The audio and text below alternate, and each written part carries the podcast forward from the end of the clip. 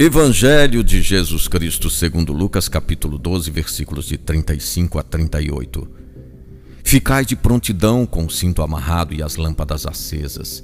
Sede como pessoas que estão esperando seu Senhor voltar de uma festa de casamento para lhe abrir a porta logo que ele chegar e bater.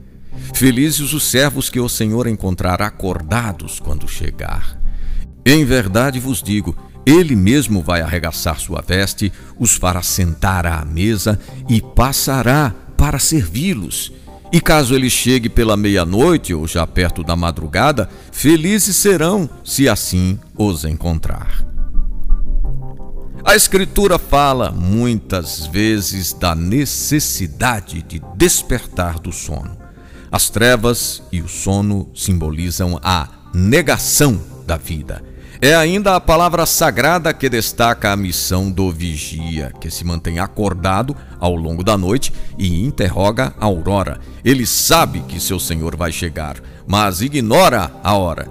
E por isso é imperativa a vigilância contínua.